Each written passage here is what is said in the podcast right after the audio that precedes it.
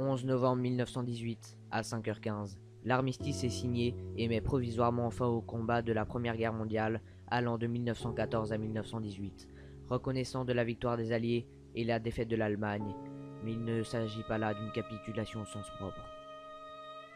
Cet armistice étant prévu pour durer 33 jours, puis il a ensuite été renouvelé, le cessez-le-feu est rentré en vigueur à 11h, entraînant dans l'ensemble de la France des volées de cloches et des sonneries de clairons annonçant la fin d'une guerre qui a fait pour l'ensemble des belligérants plus de 18,6 millions de morts, d'invalides et de mutilés, dont 8 millions de civils.